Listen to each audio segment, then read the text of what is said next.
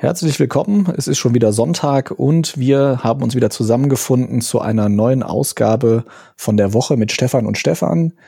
Wie immer sitzen wir hier zu zweit. Mein Name ist Stefan Mauer und ich spreche mit Stefan Dörner. Hallo Stefan.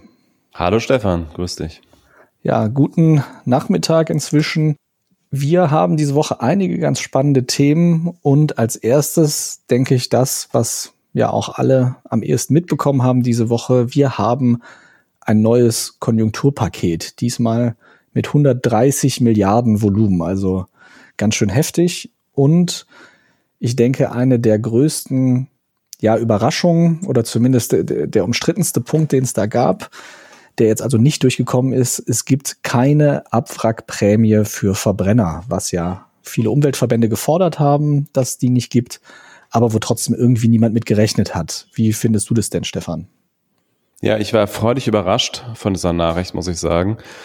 Ähm, das ist ja an einem späten Donnerstag, glaube ich, irgendwann rausgekommen und dann habe ich auch erstmal äh, freudig getwittert, Mehrwertsteuersenkung statt Abwrackprämie.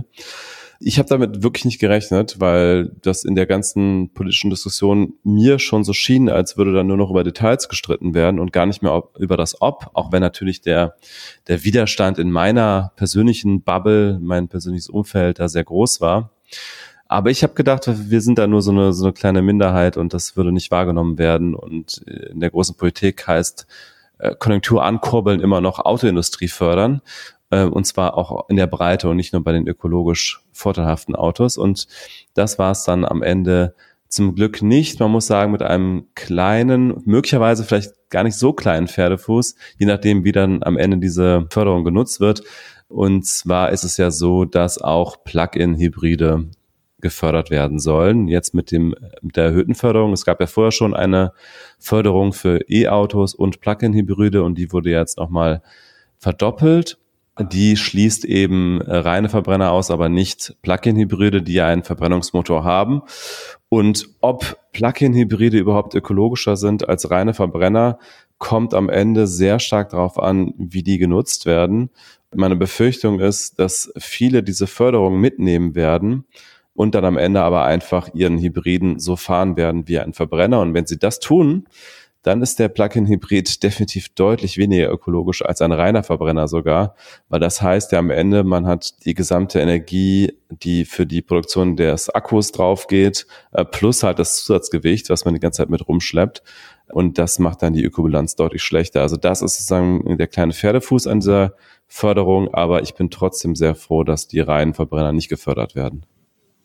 Ja, ich denke, das ist auf jeden Fall die richtige Entscheidung für nicht nur für die Umwelt, sondern tatsächlich auch wirtschaftlich, weil wir hatten ja vorher schon drüber gesprochen, das ist ja wahrscheinlich in der Regel sowieso nur ein Strohfeuer, so eine Förderung, weil eben, wenn jemand dann dadurch ein Auto kauft, dann kauft das halt später nicht. Das heißt, es wird höchstens was vorgezogen, aber eben nicht äh, dadurch mehr gekauft als vorher, zumindest nicht signifikant. Ich habe gerade, während du das erzählt hast mit den Plug-in-Hybriden, mal ein bisschen gegoogelt. Die haben tatsächlich einen relativ kleinen Marktanteil in Deutschland, also noch weniger als normale Hybride.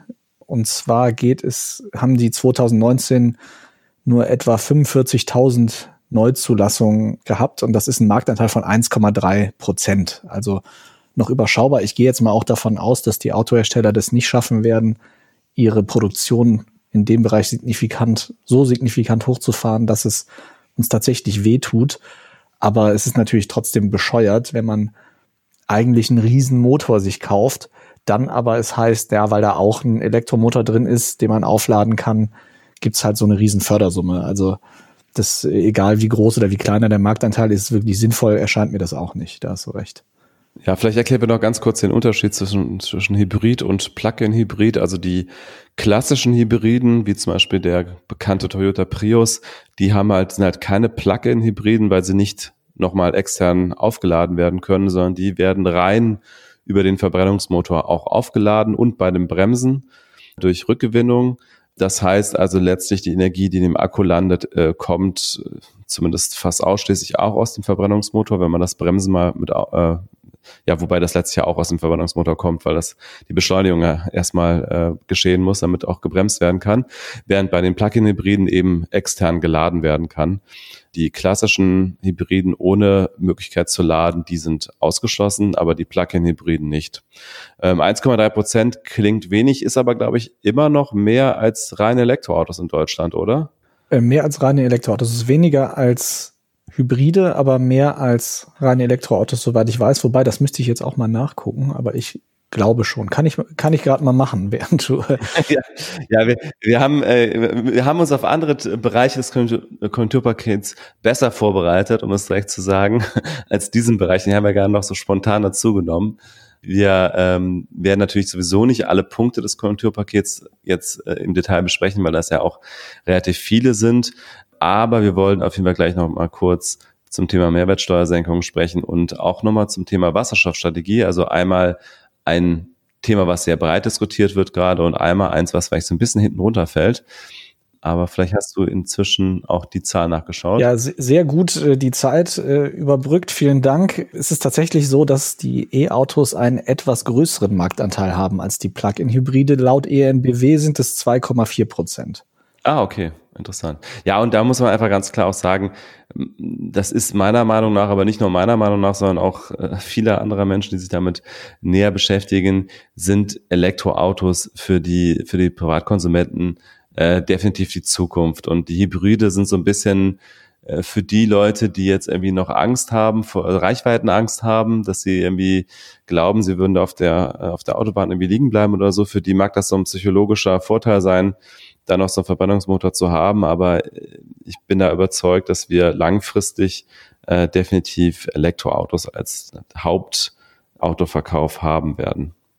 Genau. Und damit hast du jetzt schon so ein bisschen den zweiten Punkt angesprochen, den, über den wir auch sprechen wollten, ist vielleicht ja dann noch eine ganz gute Überleitung zum Thema Wasserstoff.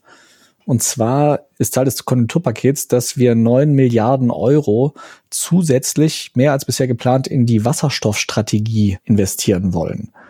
Und was das genau bedeutet, äh, habe ich mal so ein bisschen auseinandergewurstelt. Es bedeutet also nicht, dass diese Wasser, dass Wasserstoff jetzt tatsächlich auch verstärkt genutzt werden soll, um Autos anzutreiben. Die Idee, wofür in Zukunft Wasserstoff genutzt werden soll, ist vor allem in der Schwerindustrie, bei Schwertransporten und in der Schifffahrt. Dort soll das also die äh, fossilen Brennstoffe ersetzen.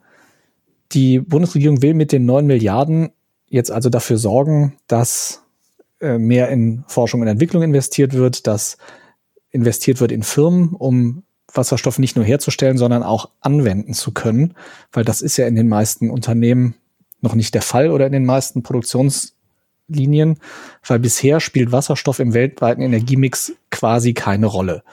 Und die Bundesregierung sagt jetzt, äh, sie will bis zum Jahr 2030 eine Kapazität von fünf Gigawatt aufbauen. Also um Wasserstoff zu erzeugen im Volumen von fünf Gigawatt.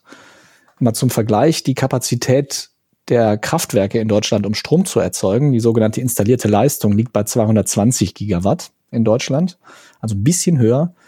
Von diesen 220 Gigawatt ist etwas mehr als die Hälfte erneuerbare Kapazität. Es ist aber tatsächlich so, dass zumindest im letzten Jahr die produzierte Kapazität, da waren die Erneuerbaren nur ungefähr bei 40 Prozent. Also es wurde nicht die volle Kapazität oder der volle Kapazitätsanteil der Erneuerbaren wirklich genutzt, was auch vor allem daran liegt, dass wir in Deutschland sehr viel Windkraft haben und die natürlich vom Wind abhängig ist. Und wir hatten jetzt im ersten Quartal 2020 hatten wir sehr viel Wind und da war es tatsächlich so, dass zum ersten Mal die Erneuerbaren mehr als 50 Prozent ausgemacht haben des produzierten Stroms. So viel aber nur am Rande. Es geht also jetzt darum, dass in im Volumen von 5 Gigawatt Wasserstoff hergestellt werden kann und, und das ist wichtig und auch gut, es soll sogenannter grüner Wasserstoff sein. Der Unterschied ist, es ist sehr viel billiger, Wasserstoff aus Erdgas herzustellen. Das kostet weniger als die Hälfte, wie wenn du Wasserstoff herstellst mit Hilfe von Strom, Elektrolyse. Das haben viele von uns vielleicht auch in der Schule gesehen. Wenn man dann natürlich grünen Strom nimmt, also ohne Emissionen erzeugten Strom, dann ist am Ende die Emissionsbilanz des Wasserstoffs natürlich viel, viel besser. Da entsteht immer noch ein bisschen was durch Transport, durch die ganzen äh, Dinge, die genutzt werden müssen, äh, um über die Produktionsanlagen zu bauen. Aber der, die Umweltbilanz ist sehr, sehr viel besser bei dem grünen Wasserstoff. Und es soll also fünf Gigawatt Kapazität für grünen Wasserstoff geben in Deutschland. Das ist aber tatsächlich, wie man ja auch schon an der, an dem Vergleich zum, zur Stromkapazität sehen kann, gar nicht so viel. Und es ist auch weniger, als das Forschungsministerium eigentlich wollte. Die haben eigentlich gesagt, dass sie 10 Gigawatt installiert haben wollen bis 2030. Da war aber vor allem das Wirtschaftsministerium dagegen. Das Wirtschaftsministerium ist zuständig für das Energieziel dass bis 2030 65 Prozent des Stroms, der in Deutschland verbraucht wird, aus erneuerbaren Quellen kommt. Und wenn jetzt also was abgegeben werden muss von dem grünen Strom, um grünen Wasserstoff zu erzeugen, dann ist das schlecht für diese Bilanz. Das heißt, das ist also auch ein Kampf zwischen diesen Ministerien gewesen. Das klingt ja jetzt wirklich von außen betrachtet erstmal nach so einer Technicality, über die ja gestritten wird. Also sagen die, das Wirtschaftsministerium hat da Angst, äh, äh, die eigene Bilanz nicht erreichen zu können, aber ökologisch wäre es ja wahrscheinlich trotzdem äh, sinnvoller, da einen größeren Teil von bisher überwiegend mit Diesel betriebenen Schwertransportern, Schiffen und so weiter mit Wasserstoff versorgen zu können. Also ist das dein Eindruck, dass es da eigentlich um, um so eine Art äh, politische Eitelkeit geht und das nicht wirklich auf rationalen, auch ökologisch abgewogenen Gründen basiert? Ja, es ist ja keine Einzelheit, sondern wirklich auch eine Ressortstreit, weil die, da einfach ein Zielkonflikt besteht. Also das Wirtschaftsministerium hat halt andere Ziele als das Forschungsministerium. Wenn man jetzt aber sich zum Beispiel mal anguckt, was tatsächlich erwartet wird an Verbrauch oder an Nachfrage, dann liegt das Forschungsministerium auf jeden Fall näher an der Realität. Also da gibt es verschiedene Player auf diesem Markt zum Beispiel der Deutsche Wasserstoff- und Brennstoffzellenverband, der erwartet, dass bis 2030 aus Deutschland eine Nachfrage kommen wird, die ungefähr 12 Gigawatt Kapazität entspricht und nochmal so viel aus Europa. Das heißt, dass man für, dass man genügend Markt hätte, um eine Kapazität von 24 Gigawatt auszulasten. Das heißt, da sind wir deutlich über dem, was jetzt also im Konjunkturpaket steht.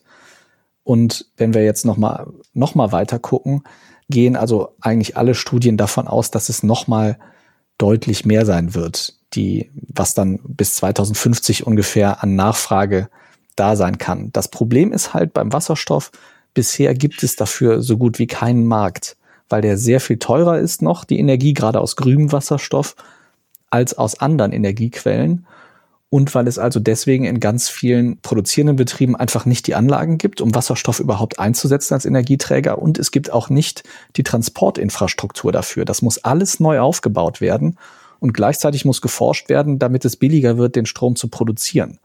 Das sind also ganz viele Baustellen auf einmal.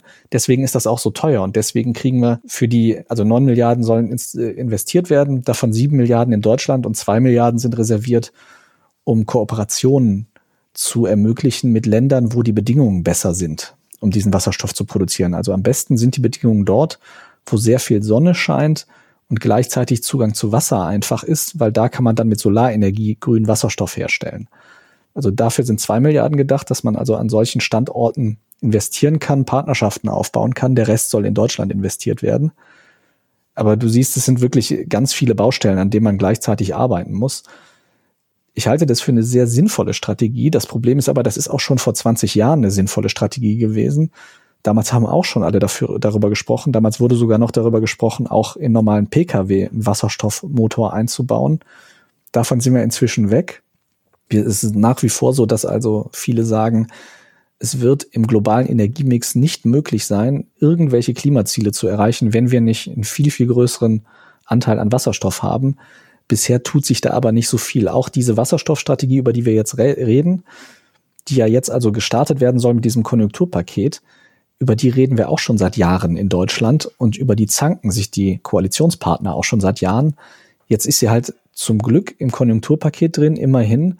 Aber selbst dieser Wurf, der jetzt erstmal nach einer Riesensache klingt, ist gar nicht so groß. Hm, das klingt so, nach dem Motto, diese neun Milliarden sind wahrscheinlich ein weiteres Explorieren und ob man am Ende wirklich auf Wasserstoff setzt, das wird man dann wahrscheinlich erst danach sehen, wenn die ausgegeben sind, weil die Investitionen, die dann notwendig werden, werden ja wahrscheinlich nochmal deutlich größer. Es ist ja nicht nur so, dass die Infrastruktur aufgebaut werden muss, ähm, sondern du musst ja am Ende wahrscheinlich auch die Industrieplayer dann dazu bringen, den Wasserstoff auch wirklich einzusetzen. Und da musst du wahrscheinlich nochmal entweder mit großer Förderung locken oder du musst den Wasserstoff selber äh, subventionieren, also irgendwie diesen, diesen Preis runterprügeln. Hm, oder halt alternativ, aber das wird wahrscheinlich nicht passieren, die, die Alternativen verteuern durch, durch äh, Steuererhöhungen. Ne? Ja, ich denke, was da wirklich funktionieren kann, ist es ja, diese, auch das diskutieren wir ja seit Ewigkeiten, ist es eben, das teurer zu machen, CO2 zu emittieren. Und dann wäre natürlich zumindest grüner Wasserstoff eine wahnsinnig gute Alternative, weil man dann eben mit nachweislich deutlich geringeren Emissionen Energie erzeugen kann. Und dann äh, kriegen wir das auch irgendwie verkauft. Aber solange natürlich am Ende der Preis, den Unternehmen zahlt, für eine Kilowattstunde, Megawattstunde oder was auch immer, wenn der natürlich niedriger ist mit einer anderen Energieart, dann wird das Unternehmen da auch dabei bleiben. Das ist, denke ich, klar. Da wird ja niemand aus altruistischen Motiven sagen, okay, ich nehme jetzt den Wasserstoff, weil er so schön umweltfreundlich ist. Und der Teil, den du noch eben erwähnt hast mit diesen zwei Milliarden für die Förderung von Kooperationen, das erinnert mich ein bisschen an Desertec, was ja so ein bisschen mal durch die Medien gewabert ist und dann irgendwann gestorben ist. Also die Idee, Solarstrom zu erzeugen in Ländern, in denen sehr viel Sonne scheint, nahe des Äquators und den dann über große, große Überlandleitungen Richtung Europa zu transportieren, wo Strom verbraucht wird. Das ist ja unter anderem auch daran gescheitert, dass die politische Lage in diesen Maghreb-Staaten zum Beispiel, wo das aufgebaut werden sollte, den Beteiligten am Ende zu instabil war. Also dass man sich da sozusagen zu abhängig gemacht hätte von irgendwelchen nicht so stabilen und demokratischen Regierungen, dieses Problem würde man ja da auch wieder in ähnlicher Weise haben, oder? Ja klar, das ist natürlich wie bei allem, was wir international irgendwie exportieren und importieren, müssen wir natürlich aufpassen, was das für Regionen sind und was das für Regierungen sind. Es ist ja auch nicht so, dass die Ölförderländer alle so politisch wahnsinnig stabil sind. Und da setzt man halt darauf, dass die immer noch irgendwie in Konkurrenz stehen zueinander. Also ich denke, da muss man schon schauen, dass man das ein bisschen streut, dieses Risiko. Ich denke, es ist keine gute Idee, sich jetzt ein Land rauszusuchen und zu sagen, ihr habt irgendwie eine viele Sonnentage und eine schöne Küstenlinie und dann bauen wir alles, was wir brauchen, bei euch auf an Kapazität. Das ist, denke ich, keine gute Idee. Also das ist sicherlich auch eine politische Herausforderung, da gute Partner zu suchen und das vernünftig aufzubauen. Aber das reicht natürlich auch nicht der Betrag, um das, diese ganze Infrastruktur wirklich dann dahin zu stellen. Also da braucht man schon Partner, die dann auch ein Eigeninteresse haben und selber investiert sind und die Interesse daran haben, eine stabile Versorgung zu gewährleisten. Klar. Super spannende Geschichte. Ich verlinke auch in den Show Notes nochmal eine Studie vom Fraunhofer Institut, wo das Ganze ein bisschen ausführlicher erklärt ist, was also eine Wasserstoffstrategie sein könnte für Deutschland, was ich halt wirklich spannend finde. Also ich finde es einerseits gut, dass wir das jetzt kriegen, aber es ist auf der anderen Seite dann vielleicht doch zu kurz geworfen, weil die Idee ist ja schon, dass man Deutschland da auch zu einer Art Technologieführerschaft verhilft oder deutschen Unternehmen. Aber das kann ja auch sehr schief gehen, wie wir ja an der Solarindustrie gesehen haben. Das ist also immer noch ein Drahtseilakt, den wir da tanzen. Und ich bin mir nicht sicher, ob das, was da jetzt gemacht wird, wirklich reicht und wirklich der große Wurf ist. Ich hoffe das sehr, weil ich glaube wirklich, dass das helfen kann, gerade auf einer globalen Ebene und ein sehr, sehr zukunftsträchtiger Energieträger sein kann. Aber ich weiß halt nicht, ob das, was wir jetzt machen, reicht, um das wirklich zu erreichen. So, so viel dazu. viel mehr habe ich dazu oder viel mehr brauche ich dazu, glaube ich, jetzt auch einfach nicht sagen. Wen das interessiert, wie gesagt, ich habe ein paar ganz spannende Links in die Shownotes gepackt. Äh, schaut die euch gerne an. Äh, ist wirklich ein Thema, von dem ich finde, dass man sich da mehr mit beschäftigen sollte und könnte. Wir machen aber jetzt mal weiter mit dem Thema, wozu, glaube ich, auch die meisten eine Meinung haben in dem Konjunkturpaket und der das auch als das Herzstück bezeichnet wurde, und zwar die Mehrwertsteuersenkung. Wir werden ab Juni, Entschuldigung, wir werden ab Juli eine Mehrwertsteuersenkung haben in Deutschland. Und zwar wird der Satz von 19 auf 16 Prozent sinken und die reduzierte Mehrwertsteuer wird von 7 auf 5 Prozent sinken. Das gilt zum Beispiel für Grundnahrungsmittel, ich glaube Blumen, Bücher, glaube ich auch noch. Also es gibt auf jeden Fall einen Riesenkatalog an Dingen, wo der niedrigere Mehrwertsteuersatz zum Einsatz kommt. Am ehesten in der Presse war das noch, weil die, die Mehrwertsteuer auf Damenhygieneprodukte gesenkt wurde Anfang 2019. Das war auch eine große politische Kampagne. Die müsst, seitdem gilt darauf nur noch der reduzierte Mehrwertsteuersatz. Ja, jedenfalls die große Streitlinie bei dieser Mehrwertsteuer ist jetzt, das wird laut verschiedener Schätzungen den Bund und die Länder ungefähr 20 Milliarden Euro kosten in diesen sechs Monaten. Und die große Frage ist, bei wem kommen diese 20 Milliarden an? Also haben die Konsumenten was davon oder werden die Unternehmen die Preise eigentlich gar nicht so groß senken, sondern diesen Unterschied selber einstecken als Marge? Genau, es wird inzwischen auch schon darüber diskutiert, ob man diese sechs Monate sogar verlängert. Da gab es jetzt äh, am Wochenende ein paar Stimmen in diese Richtung. Du hast eine Studie rausgesucht aus Großbritannien, wo das Ergebnis war, dass äh, dort 75 Prozent bei den Verbrauchern ankam von einer. Ja, die habe ich gar nicht so wirklich selber rausgesucht. Das ist die Studie, die an jeder Ecke irgendwie zitiert wurde. Also ich habe das in ganz vielen Medien habe ich gelesen. In einer Studie in Großbritannien steht, dass ungefähr äh, drei Viertel von dieser Senkung weitergegeben werden an die Verbraucher. Ich habe die deswegen rausgesucht, weil ich das ein bisschen komisch fand, weil ich vorher mir so eine andere Studie rausgesucht hatte, die ein anderes Ergebnis hatte. Und deswegen war ich da so ein bisschen skeptisch. Und es ist tatsächlich so, diese Studie aus UK, die also an ganz vielen Ecken zitiert wurde und aber nirgendwo verlinkt wurde, spannenderweise. Also ich habe so ein bisschen das Gefühl, dass da vielleicht auch einige Medien einfach voneinander abgeschrieben haben.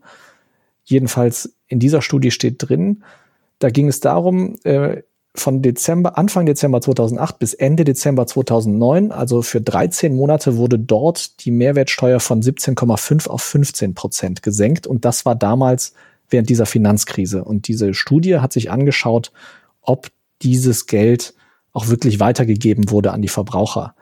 Und sie, sie sagen dort, ja, dass sie zu dem Ergebnis kommen, dass ungefähr 75 Prozent weitergegeben werden. Aber erstens, die Studie ist schon erschienen, während diese Mehrwertsteuersenkung noch im Gange war. Das heißt, die Daten sind nicht final und man muss ein bisschen schauen, die Situation im Vereinigten Königreich war damals, dass diese Senkung sehr, sehr aggressiv kommuniziert wurde. Das heißt, die Verbraucherinnen und Verbraucher wussten schon bevor die überhaupt kam, dass da was kommt. Es wurde also auch ein gewisser medialer Druck ausgeübt, auch auf die Verkäufer, also alle wussten, wenn ihr die Preise nicht senkt, dann steckt ihr euch sozusagen selber was ein. Es wurden ganz viele Konsumenten befragt und die haben in mehreren Studien gesagt, ja, wir konsumieren mehr, aber nur, wenn die Preise sinken. Das heißt, es ist schon gut möglich, dass also damals einfach die Kunden sich gezielt diese Unternehmen gesucht haben oder die Produkte, wo die Preise auch wirklich gesunken sind und deswegen relativ viel von dieser Senkung angekommen ist, weil die weil einfach sehr bewusst eingekauft wurde. Und äh, noch ein drittes Ding, was aber jetzt eher so am Rande ist, in der Studie schreiben die Autoren selber, dass das Konfidenzintervall für diese Schätzung 75 Prozent sehr groß ist. Das kennen wir ja alle jetzt inzwischen vom Robert Koch Institut, was ja ähm, immer zum Beispiel diese, diese R-Zahl schätzt und da wird ja auch immer ein Konfidenzintervall angegeben. Also wenn man sagt, okay, die, es liegt bei 75 Prozent, dann geht aber die Range, in der das wahrscheinlich ist, dass die Zahl liegt, die ist dann relativ weit in diesem Fall. Das heißt, ja, in Großbritannien wurden 75 Prozent wahrscheinlich weitergegeben dieser Senkung, aber es gibt halt einige Fragezeichen und äh, die, deswegen hatte ich mir die Studie nochmal rausgesucht, weil ich das einfach selber nochmal nachlesen wollte und nicht einfach diese 75 Prozent nachplappern, die in anderen Medien standen. Ja, es gibt noch Daten zum, zu den äh, Tampons, zu den Frauenhygieneartikeln, wo ja, wie du gesagt hast, die Mehrwertsteuer gesenkt wurde äh, von 19 Prozent, also dem Standardsatz auf 7 Prozent, dem reduzierten Steuersatz. Und da ist es so, ähm, laut Statistischem Bundesamt ist, sind da tatsächlich die Tampons, Kosmetiktücher oder andere Hygieneartikel um 8 Prozent seitdem im Preis gefallen. Und das ist nur so eine Sammelkategorie. Also das heißt, da sind auch noch andere Produkte mit drin, die gar nicht von der Mehrwertsteuersenkung äh, profitiert haben. Und trotzdem sieht man da einen deutlichen Effekt. Aber auch in dem Fall ist es natürlich so, dass diese Mehrwertsteuersenkung durch die politische Kampagne sehr breit kommuniziert wurde. Wobei man ja auch dazu sagen muss, in diesem Fall, bei dem aktuellen Konjunkturpaket, wird es ja wieder so sein. Und äh, Lidl hat zum Beispiel ja schon direkt an, am nächsten Tag per Twitter ähm, gesagt, dass sie die Mehrwertsteuer 100 Prozent weitergeben werden an die Kunden. Und ich glaube, solche ähnlichen Bekenntnisse werden da wahrscheinlich auch noch äh, weitere folgen. Und ich glaube, auch die Verbraucher werden darauf achten, auch weil in dem Fall das eben so, so öffentlich diskutiert wird, diese Mehrwertsteuersenkung.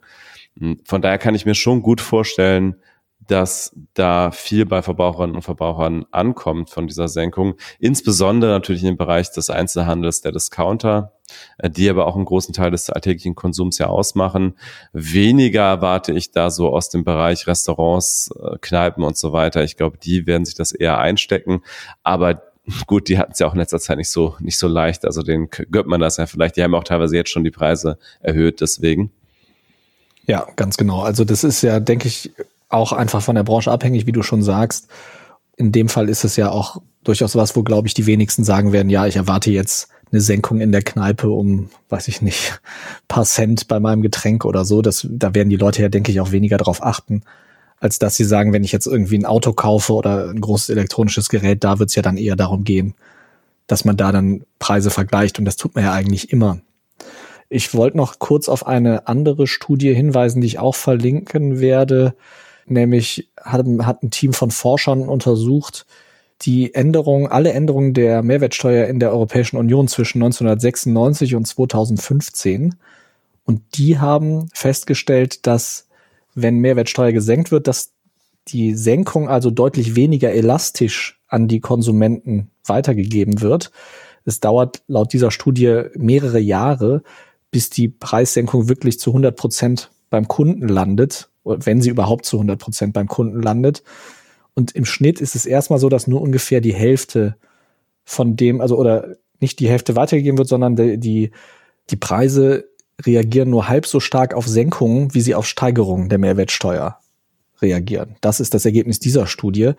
Da wurden aber wirklich alle Mehrwertsteuererhöhungen und Senkungen eingerechnet und eben nicht nur die, um die es eine sehr, sehr große Pressekampagne gab. Hm. Und äh, das stimmt natürlich auch das, was du gesagt hast. Ich denke, es spielt schon eine große Rolle. Gerade im deutschen Einzelhandel, also in den Supermärkten, sind die Margen ja wirklich winzig klein. Und der, weil der Preisdruck und die Konkurrenz einfach so groß ist, auch im internationalen Vergleich. Also ähm, ist es sehr, sehr gut möglich, dass gerade die Discounter einfach so sehr auch im Wettbewerb stehen, dass da nicht viel Luft ist, das für sich selber einzustecken. Ja, die Strategie bei den Discountern ist ja immer bei den bei den wirklich äh, stark äh, umlaufenden Waren, wie zum Beispiel Milch und Butter und so weiter, da immer am besten am günstigsten zu sein oder zumindest nicht teurer als die Konkurrenz, damit, weil das halt die Preise sind, die verglichen werden und dann das Geld mit anderen Produkten zu machen, die ein bisschen seltener gekauft werden und nicht so oft verglichen werden. Ähm, also das ist vielleicht auch nochmal bis auf die, kommt vielleicht auf die Produktkategorie nochmal an wo dann die Preise sinken. Ich erwarte es auf jeden Fall bei den Produkten, die sehr viel gekauft werden und viel verglichen werden. Man kann aber auch trotzdem diese Mehrwertsteuersenkung nochmal in der Hinsicht kritisieren, dass natürlich gerade auf kleine Betriebe, auf Selbstständige auch noch einiges an Bürokratie ähm, zukommen wird, weil das ja für die Steuererklärung und für die Umsatzsteuervoranmeldung sicherlich einiges an Aufwand bedeutet, wenn dann wirklich nur für sechs Monate der Steuersatz reduziert wird und danach wieder auf die alten Sätze hochgegangen wird. Das ist ja wahrscheinlich für die ganze Buchhaltung und für, das, äh, für die Umsatzsteuer, Umsatzsteuervoranmeldung äh, sicherlich nicht so einfach. Ja, also ich habe ja selber auch mal als freier Journalist gearbeitet und da dann auch Rechnungen geschrieben, auch mit Mehrwertsteuer drauf. Und das kann ich sagen aus eigener Erfahrung, das ist gerade für so Solo-Unternehmer oder kleine Unternehmen ist das sicherlich kein Spaß, das irgendwie auseinanderhalten zu müssen und vor allem auch zu schauen, dass auf jeder Rechnung immer der richtige Satz draufsteht, weil wenn man da einmal was falsch gemacht hat, man kann da zwar theoretisch das korrigieren und irgendwas nachfordern oder dem Kunden zurückzahlen, aber das ist ein riesiger Aufwand und es ist sicherlich keine einfache Sache, das halbe Jahr den einen Satz und das andere halbe Jahr den anderen Satz zu nehmen. Deswegen werden normalerweise solche Erhöhungen oder Senkungen ja immer zum Jahreswechsel gemacht. Da hast du völlig recht. Dann würde ich aber trotzdem jetzt nochmal zu unserem nächsten Thema kommen. Es geht schon wieder um Geld. Das kann ich aber, denke ich, auch relativ kurz abhandeln. Wir haben ja in der, in einer der letzten Ausgaben schon nochmal über die EZB geredet. Und damals ging es ja um das Urteil des Bundesverfassungsgerichts zu einem Aufkaufprogramm, das die EZB ja macht, äh, wo sie Anleihen kauft und so. Und in der vergangenen Woche hat die Europäische Zentralbank also angekündigt, dass ein anderes Anleihenkaufprogramm deutlich ausgeweitet werden soll. Und zwar soll das Programm PEP, was witzigerweise eine ähnliche Abkürzung hat wie PEP-PT, die äh, Corona-App, die ja dann doch nicht so geklappt hat, die, der Zusammenschluss, der die programmieren wollte. In diesem Fall steht PEP für Pandemic Emergency Purchase Program, also äh, Notkaufprogramm in der Pandemie. Und die EZB wird den gigantischen Betrag von 1,35 Billionen Euro bis Ende Juni 2021 ausgeben, um Anleihen aus Euro-Staaten zu kaufen. Und zwar nicht nur von den Regierungen, sondern auch von Unternehmen. 1,35 Billionen Euro, das ist gigantisch. Das bisherige Programm war 750 Milliarden. Das wird also jetzt nochmal um 600 Milliarden aufgestockt. Ich will da gar nicht so sehr in die Tiefe gehen, weil wir haben ja in den letzten Ausgaben schon relativ viel über die Rolle der EZB und so gesprochen. Aber das ist halt einfach diese, diese gigantisch große Zahl, die wollte ich einfach mal erwähnen. Trotz dieser riesigen Zahl, das ist ja alles Geld, wie wir schon erklärt haben, das einfach die EZB aus dem Nichts erschafft, sozusagen, und in den Markt reingibt, was also eigentlich zu einer riesigen Inflation in der Theorie führen müsste, weil es ja immer mehr Geld gibt, wo es vorher keins gab, aber eine ähnliche Anzahl Güter diesem Geld gegenübersteht. Trotzdem rechnet sie fürs laufende Jahr nur mit einer Inflation von 0,3 Prozent, was ja eigentlich niedriger ist, als sie selber anstrebt, weil die EZB selber sagt, sie möchte nahe bei, aber unter zwei Prozent Inflation haben, um eben eine Deflation zu verhindern, weil eine Deflation würde bedeuten, zumindest in der Theorie, dass äh, immer mehr Menschen nicht kaufen, sondern ihr Geld einfach behalten, weil ja alles immer billiger wird und sie also alle Kaufentscheidungen in die Zukunft verschieben und damit die Wirtschaft zum Anhalten bringen. So, das wollen sie verhindern. Sie rechnen gleichzeitig mit einer Wirtschaftsschrumpfung von 8,7 Prozent in diesem Jahr, trotz dieses riesigen Stimulusprogramms. Und ich habe einfach mal ein paar Zahlen rausgesucht, um zu verdeutlichen, wie groß diese 1,35 Billionen sind. Und zwar, also das ist eigentlich ein ganz gern gemachter Vergleich, aber ich bin noch nicht der Erste, der auf die Idee kommt. Aber einfach nochmal zum Visualisieren. Eine Million Sekunden sind circa elfeinhalb Tage. Eine Milliarde Sekunden sind etwas weniger als 32 Jahre. Und eine Billion Sekunden sind entsprechend knapp 32.000 Jahre. Also wenn man pro Sekunde einen Euro dieses, dieses Geldes ausgeben würde, man bräuchte für eine Billion fast 32.000 Jahre. Also schon gigantisches Volumen, das ist mehr Wirtschaftsleistung als die meisten EU-Staaten. Etwas mehr als ein Drittel der deutschen Wirtschaftsleistung. Also richtig, da wird richtig Geld in den Markt geschüttet mit de, in dem Versuch, dieses ganze System zu stabilisieren. Und es ist ja offensichtlich so, wenn die EZB das nicht machen würde, es sieht tatsächlich so aus, als hätten wir dann eine Deflation. Und wie gesagt, da haben alle Geldpolitiker ganz viel Angst vor, dass die kommt. Und das ist einer der Hauptgründe, warum die EZB das macht. Natürlich zusammen damit, dass sie versucht, die Zinsen niedrig zu halten für die Staaten, die sich jetzt alle wie bekloppt verschulden, um eben gegen diese Pandemie vorzugehen. Ich glaube, wir müssen noch mal irgendwann eine Sondersendung zum Thema Inflation und Deflation machen. Ich finde das nämlich tatsächlich ziemlich spannend, ähm, insbesondere auch, weil man ja schon sagen kann, nach der letzten Finanzkrise diese Theorie des Monetarismus, dass also die Inflation in erster Linie von der Geldmenge abhängt und wie groß die Geldmenge im Vergleich zu den verfügbaren Gütern und äh, Dienstleistungen wird, die hat sich ja eigentlich, muss man sagen, als falsch herausgestellt, oder? Weil ich, ich meine, Inflation. Naja, also das ist nicht ganz so einfach. Es kommt ja vor allem auch auf die Umlaufgeschwindigkeit an. Und gerade in Zeiten, in unsicheren wirtschaftlichen Zeiten versuchen ja Menschen ihr Geld zusammenzuhalten und es nicht auszugeben. Und es kommt natürlich auch darauf an, wo das Geld ist, weil es ist ja schon so, wenn die EZB diese, dieses ganze Geld ausschüttet, dann ist das ja erstmal größtenteils bei den Banken.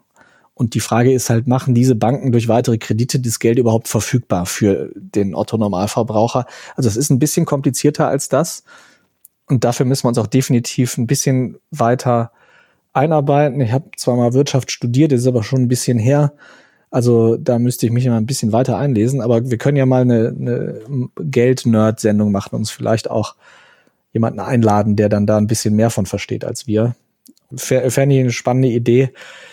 Solche Dinge, also diese, diese Zahlen werden halt auch immer größer. Also dieses, dieses Programm, das es wirklich 1,35 Billionen Euro hat, zum Vergleich, die EZB hat bisher, also alles, was sie bisher so angekauft hat im Zuge dieser ganzen Anleihenkaufprogramme, die ja schon mehr als zehn Jahre zurückgehen, das sind 2,8 Billionen Euro. Also auch wahnsinnig viel Geld. Aber das wird jetzt also dadurch nochmal deutlich aufgestockt. Genau, aber für heute soll das reichen mit der EZB. Äh, als nächstes würde ich gerne kurz an dich übergeben, weil du dich in diesem Bereich deutlich besser auskennst und zwar geht es um das Thema äh, Cloud-Dienste und Cloud-Computing. Da gab es diese Woche auch noch mal ein paar News. Genau, ähm, ich war ein bisschen faul diese Woche und habe mich nur auf ein einziges Thema vorbereitet. Und das Thema heißt Gaia X und man könnte das als so eine Art Daten-Airbus bezeichnen äh, von Frankreich und Deutschland. Ich habe diesen Begriff übrigens auch nirgendwo gelesen, also vielleicht habe ich den hiermit erfunden. Die Idee dahinter ist, dass es so eine Art Gegengewicht gibt gegen die beiden IT-Großmächte USA und China, insbesondere USA, muss, muss man sagen, in dem Bereich.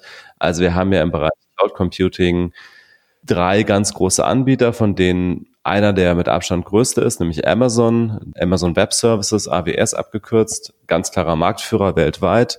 Und dann gibt es noch Microsoft und Google, die auch als sogenannte Hyperscaler gelten. Das heißt, es sind Cloud Computing Dienste, die sich sehr leicht hochskalieren lassen und sehr schnell.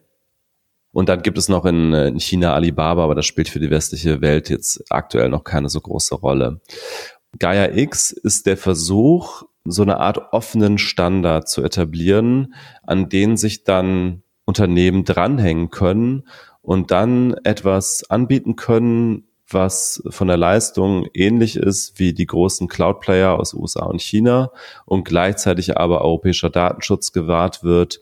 Und man spricht hier immer, oder die äh, Deutschland und Frankreich sprechen hier immer von der digitalen Souveränität. Also letztlich die, das nicht abhängig sein von den großen Cloud-Anbietern aus den USA die neue, also diese Initiative gibt es schon länger und man muss sagen, bis zum heutigen Tag gibt es da nicht so richtig viel Konkretes. Äh, was es jetzt gibt ähm, seit dieser Woche ist ein elf Seiten langes PDF, wo diese Prinzipien, diese Designprinzipien äh, festgelegt wurden. Äh, ich habe das nicht komplett gelesen, aber überflogen und es sind halt bisher vor allen Dingen, muss man sagen, sehr, sehr viele Absichtserklärungen. Also es ist eine, eine ganze Reihe von, ähm, man könnte sagen, Buzzwords, wobei das jetzt gar nicht so böse klingen soll, äh, wie es vielleicht ankommt. Also das sind durchaus auch schon Worte, die eine gewisse Bedeutung haben. Also da wird von Transparenz gesprochen, von Interoperabilität, von Dezentralität, von Security by Design, von Privacy by Design. Wie das aber am Ende dann in Code umgemünzt aussieht, das ist halt momentan noch nicht klar. Also was wir momentan wissen, ist, dass es so eine Allianz gibt aus äh, 22 Gründungsmitgliedern. Dazu gehören eine ganze Reihe von auch sehr bekannten deutschen Unternehmen, also zum Beispiel Bosch ist mit dabei und der Internetknoten D6, die Deutsche Telekom, die Fraunhofer Gesellschaft. Plus Server ist mit dabei, SAP und Siemens, also durchaus namhafte Unternehmen, ähm, auch ein bisschen aus Frankreich, aber das ist schon eher deutsch dominiert, muss man sagen. Was sicherlich schon mal ein Achtungserfolg ist, ist, dass auch IBM und Microsoft gesagt haben, äh, ebenso übrigens wie Amazon, dass sie da durchaus mitmachen, also dass sie diese Standard, diesen Standard unterstützen wollen. Und die Idee ist, um es nochmal zusammenzufassen, dass man einen offenen Standard hat und wenn äh, verschiedene Unternehmen diesen unterstützen, dann hat man als Unternehmen die Möglichkeit, da seine Daten zu speichern und kann sie aber auch ganz einfach immer wieder mitnehmen. Also man kann sie zu jedem Unternehmen mitnehmen, was diesen Standard unterstützt, diese, diese Normierung sozusagen für eine offene Cloud. So, aber wenn ich da jetzt mal einmal einhaken darf. Also die Idee ist ja wunderbar, finde ich, weil wir haben eben nur die großen Cloud-Anbieter und Cloud-Lösungen, Speicherplatz, Software etc., die es nur online existiert, was ich gar nicht mehr als eigene Infrastruktur im Unternehmen habe, das wird ja von Jahr zu Jahr wichtiger. Und da jetzt zu sagen, wir haben einen Standard in Europa, der nicht nur europäische Datenschutzgrundsätze verfolgt, sondern auch noch interoperabel ist. Das heißt, ich kann auch noch, wenn mir der eine Anbieter nicht mehr gefällt, sagen, ich gehe zum nächsten und das ist alles kompatibel. Das ist ja eigentlich ein Traum von der Vorstellung. Und das wäre ja tatsächlich ein wahnsinnig toller Standard, um zu sagen, wir bauen in Europa eine ernstzunehmende Konkurrenz, vor allem gegen die Amazon Cloud Services auf. Jetzt bin ich da aber dann doch immer mal wieder bisschen traurig auch an die, an das Schicksal von PepPT erinnert, was ja wo wir ja auch schon ein paar Mal drüber gesprochen haben, wo ja versucht wurde, einen europäischen Standard mit 150 Beteiligten ungefähr zu entwickeln, dazu, wie man so eine Corona-Warn-App bauen kann. Und da gab es so viel Streit und so viel hin und her und so viel schlechte Kommunikation, dass das Ding ja jetzt quasi tot ist, obwohl es als die große Hoffnung gefeiert wurde. Jetzt bauen in Deutschland SAP und die Telekom die App, in Österreich hat's Accenture gebaut. Das wird also jetzt doch alles irgendwie national gemacht und man versucht sich irgendwie international abzustimmen. Da auch meine Frage als jemand, der sich da nicht so gut auskennt, wie groß ist denn die Gefahr, dass uns das da auch passiert? Also ich glaube, meine Hoffnungen sind nicht sehr groß, dass das am Ende erfolgreich wird, äh, um es mal so zu sagen. Ich finde die Idee auch charmant, insbesondere diesen Login-Effekt zu vermeiden. Also die Tatsache, dass man sich dann abhängig macht von einem Anbieter wie Amazon, wenn man diese Standards, wenn man die Daten dort speichert und dann sozusagen gefangen ist in der Amazon Cloud. Ich glaube, am Ende wird aber in ganz, ganz vielen Bereichen Bequemlichkeit siegen und man kann dieses ganze Konzept momentan auch als Experte noch nicht endgültig bewerten, weil noch kein Code verfügbar ist. Also es sind alles erstmal, wie gesagt, Absichtserklärungen, Designkonzepte, die alle erstmal auf dem Papier sehr schön klingen, aber am Ende ist halt die Frage, wie wird das Ganze in Code gegossen und was sind dann wirklich die Produkte, die am Markt angeboten werden und sind die konkurrenzfähig zu Amazon Cloud und Google und Microsoft. Und da bin ich skeptisch. Da bin ich sehr skeptisch, weil das, der große Selling Point von Amazon Web Services ist tatsächlich einfach die Bequemlichkeit. Also wie, wie gut das funktioniert, wie gut das als Produkt funktioniert, wie einfach das ist. Und da kann ich mir nicht vorstellen, dass so ein Riesenkonsortium mit jetzt schon 22 Gründungsmitgliedern und dann einem unübersichtlichen Markt von europäischen und nicht-europäischen Cloud-Anbietern, die diesen Standard unterstützen, dass da am Ende ein Produkt dabei rumkommt, was so bequem zu nutzen ist wie die Amazon Cloud. Das heißt nicht, dass es dann keiner nutzen wird. Ich kann mir gut vorstellen, dass das Behörden nutzen werden, auch vielleicht vorgeschrieben sogar. Und vielleicht auch das ein oder andere Unternehmen, was besondere Ansprüche hat an Datensicherheit oder an Datenschutz und ähnliches. Aber die breite Masse Unternehmen, glaube ich, wird weiterhin Amazon Web Services oder halt ähnliche Produkte nutzen. Allein weil das aus einem Guss ist und weil man da einen Ansprechpartner hat und das, wo man genau weiß, das ist ein Riesenanbieter, der hat schon Standards gesetzt, die de facto gerade im Markt gelten. Man hat seine Amazon Web Service Instanzen schon konfiguriert. Es gibt tausend fertige Images, äh, die man runterladen kann, Kubernetes-Images und ähnliches, die genau für Amazon Web Services angepasst sind oder auch für Google oder Microsoft. Deswegen glaube ich, das wird es schwer haben. Verstehe ich. Also ja, ist so eine ganz spannende Zusammenfassung. Dann wird es ja hoffentlich zumindest nicht so ein, ja, dass es so voll vor die Wand fährt, so wie das ja bei, bei PepPT gerade aussieht, aber zumindest das System wird es schwer haben. Es hängt vor allem von der Oberfläche ab und dann natürlich auch davon, wie glaubwürdig kann man dann tatsächlich zum Beispiel diesen Datenschutzvorteil kommunizieren und wie viel Anklang findet dann, finden dann solche Vorteile? Ich glaube, die, die, das beste Szenario, was passieren kann, ist, dass es den Cloud-Markt insgesamt in diese Richtung treiben wird, dass die anfangen, sich da vielleicht sogar auch alle auf äh, irgendeinen Standard zu einigen, vielleicht sogar genau diesen und dass dann Unternehmen tatsächlich diesem Lock-in-Effekt zumindest entgehen können, dass sie relativ einfach von einem Anbieter zu einem anderen wechseln können und dass da eben auch gewisse transparente Datenschutzstandards und ähnliches eingehalten werden. Okay, dann behalten wir das mal weiter im Auge. du hast ja gesagt, es gibt noch keinen Code, das heißt, wir können noch nicht wirklich was drüber sagen, wie das jetzt am Ende tatsächlich aussehen soll, aber ein Thema, was wir auf jeden Fall weiter beobachten sollten, trotz Viruspandemie. Ja, ich könnte das persönlich auch nicht, wenn der Code da wäre, aber dann gäbe es zumindest andere, die, die den Code lesen und verstehen könnten und dann mehr Details und bessere Einschätzungen dazu geben könnten.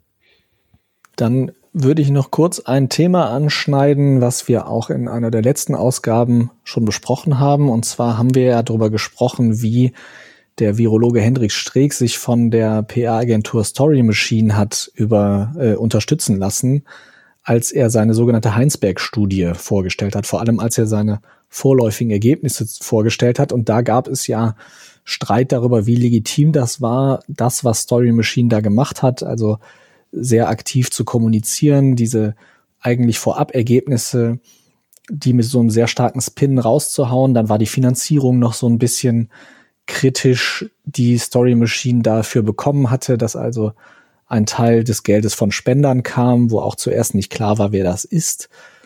Ja, jedenfalls hat sich jetzt äh, der Deutsche Rat für PR mit diesem Thema beschäftigt und hat auch tatsächlich eine Rüge ausgesprochen für Story Machine. Nicht äh, so umfassend, wie das beantragt wurde. Also es gab verschiedene Kritikpunkte. Und zwar einmal ähm, wurde kritisiert, dass Story Machine nicht ausreichend kenntlich gemacht habe, dass es hinter der Kommunikation steckt, vor allem am Anfang. Es wurde kritisiert, dass Sponsoren im Vorfeld der Pressekonferenz, also bevor es schon die Ergebnisse war, gab, aktiv angesprochen wurden und teilweise mit schon Vorergebnissen konfrontiert wurden, also dieser Spin sozusagen der ganzen Kommunikation schon feststand, bevor es überhaupt die Pressekonferenz gab und bevor es überhaupt die Ergebnisse gab. Und der, das, der letzte Vorwurf war dann, dass durch das Verhalten von Story Machine der ganzen Branche der PR, also ein Reputationsschaden entstanden sei. Und spannenderweise hat der PR-Rat den, den ersten beiden, also den konkreten Vorwürfen nicht stattgegeben, hat also nicht gesagt, dass äh, Story Machine da einen groben Fehler begangen hätte, hat aber gesagt, dass es trotzdem einen Reputationsschaden gab für die PR-Branche durch das Verhalten von Story Machine. Und zwar, was ich den spannendsten Satz fand, war, dass der PR-Rat also sagt, dass durch vorab formulierte Messages, schreiben sie selber, der Eindruck vermittelt wurde, dass es sich bei dem Projekt von Story Machine nicht um eine begleitende Dokumentation gehandelt hat, sondern vielmehr um eine Maßnahme mit dem Ziel, ein vorformuliertes Narrativ in der Öffentlichkeit zu platzieren. Also genau das, was, wo wir auch uns darüber unterhalten hatten, dass also das ja irgendwie so aussah, als hätte vorher schon festgestanden, mit welchem Spin diese ganze Geschichte kommuniziert werden soll, schon bevor eigentlich die Daten da waren. Und der PR-Rat sagt jetzt nicht, dass das so war, er sagt aber, dass der Eindruck entstanden ist, dass das so war und dass deswegen Story Machine der gesamten PR-Branche insofern geschadet hat, dass es also den Ruf einfach verschlechtert hat da muss man sagen, vor Gericht würde das jetzt nicht für eine Verurteilung ausreichen mit dieser Begründung, muss man sagen. Ne? Nein, nein, auf keinen Fall. Also das ist ja auch keine Verurteilung, sondern es ist nur, der PR-Rat rügt also, das hat ja auch keine juristische Konsequenz, sondern es hat wirklich nur damit zu tun, das ist ja auch ein Zusammenschluss oder einfach ein, äh, ein Verein, der von PR-Agenturen getragen wird und der also als so pseudo-unabhängige Instanz sich einfach gewisse Fälle anguckt und dann einfach seine Meinung dazu äußert. Das hat ja überhaupt keine juristische Relevanz, hat aber natürlich eine kommunikative Relevanz. Also das hat natürlich für den Ruf einer PR-Agentur hat das natürlich schon Auswirkungen, wenn der PR-Rat sagt, dass diese Agentur durch das, was sie getan hat, also eine Rüge verdient hätte. Also die Formulierungen sind schon auch ja relativ hart zwischendurch. Eine, ein Satz lautet auch, der Rat hatte den Eindruck, dass hier unprofessionell und leichtfertig agiert worden ist und dass in der Öffentlichkeit dadurch zumindest der Eindruck einer manipulativen Darstellung entstanden ist und wissenschaftliche Arbeit primär dazu genutzt wurde, um an der zu erwartenden hohen Aufmerksamkeit zu partizipieren. Hierdurch wurde ein überwunden geglaubtes Negativbild von PR und Kommunikationsmanagement in der Öffentlichkeit bedient und eine, Berufsschädig eine Rufschädigung des Berufsstands ausgelöst. Also schon relativ harte Worte.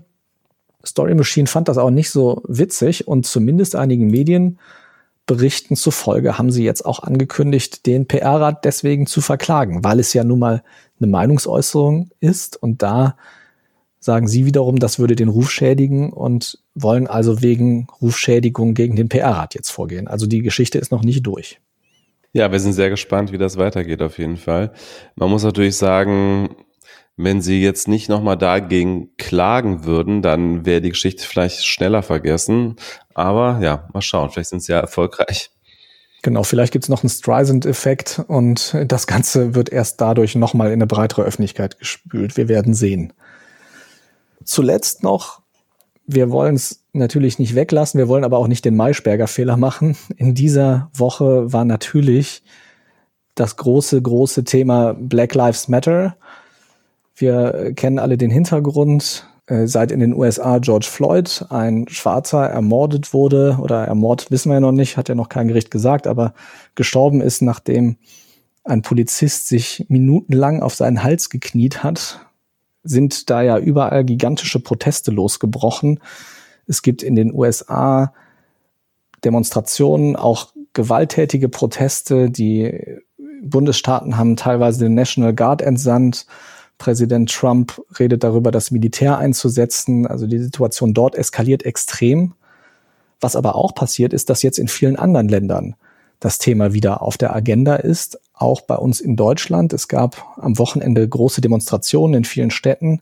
Ich bin hier in Berlin selbst in der Nähe vom Alexanderplatz gewesen am Samstag und da war ja wirklich, da war es proppenvoll. Da gab es dann ja auch heute eine einen Kommentar unseres Gesundheitsministers, der gesagt hat, er macht sich schon ein wenig Sorgen, dass da die Abstandsregeln nicht eingehalten werden.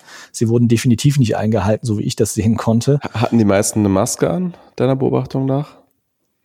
Also es gab auf jeden Fall viele, viele, die keine anhatten. Ob das jetzt mehr als die Hälfte waren, weiß ich nicht, aber es waren auf jeden Fall, also mit den Hygieneregeln verträgt sich das halt nicht so gut, so eine große Demo. Ich habe da mehr Sympathie für bei diesem Thema als bei diesen ganzen äh, Hygienedemos und so, wo die Leute ihre Verschwörungsmythen verbreitet haben. Äh, nichtsdestotrotz ist das natürlich nicht ungefährlich. Aber das soll jetzt gar nicht unser Thema sein. Es ist ja wahnsinnig gut, dass dieses Thema auch bei uns jetzt wieder aufs Tapet kommt. Und es kommt ja auch dann dadurch aufs Tapet, wie wir diese Debatte führen.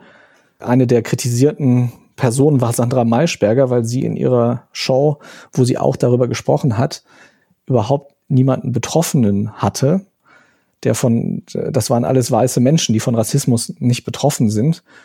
Das zeigt uns ja auch, wie schwierig diese Debatte zu führen ist oder noch äh, geführt wird, weil einfach Menschen wie wir, wir sind ja auch äh, zwei weiße Männer, wir sind nicht von Rassismus betroffen und dass unsere Verbindung dazu und unsere Realität einfach das überhaupt nicht widerspiegelt und uns vieles einfach nicht bewusst ist. Und das ist mir selber auch aufgefallen jetzt vergangene Woche. Ich habe versucht, für etwas, was wir bei Xing machen wollten, Menschen zu finden, die eben betroffen sind von Rassismus und die ihre Erfahrungen und ihre Forderungen auch teilen und habe dabei Antworten bekommen, die, denke ich, für jeden der da betroffen ist, völlig normal sind und die mich aber total erschüttert haben. Und das zeigt auch wieder, wie, wie weit wir eigentlich davon weg sind in unserer Realität. Und zwar haben mir mehrere Leute zurückgeschrieben, dass sie sich wahnsinnig gerne äußern würden, aber Angst hätten.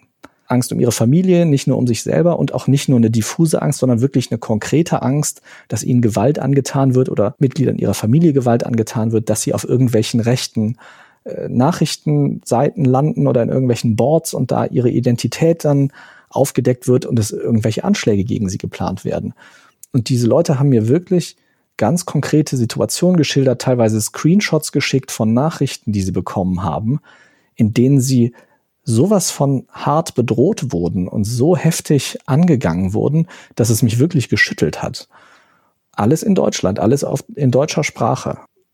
Für mich war das wirklich ein Augenöffner, was ich ja auch wieder heftig finde, dass ich mit 38 Jahren da sitze und dieses ganze Thema offensichtlich, obwohl man sich ja immer mal wieder damit beschäftigt hat, offensichtlich dauerhaft unterschätze. Und ich denke, da geht's wahrscheinlich ja nicht nur mir so. Ja, also Ich kenne das, diese Bedrohung und so weiter jetzt ähm, nicht direkt äh, durch Gespräche, aber natürlich durch Twitter, weil ich das natürlich da immer wieder sehe, dass von Rassismus betroffene Menschen da eben auch solche Screenshots veröffentlichen von solchen Bedrohungen. Also mir war das latent sozusagen immer bewusst, dass das gibt, auf jeden Fall.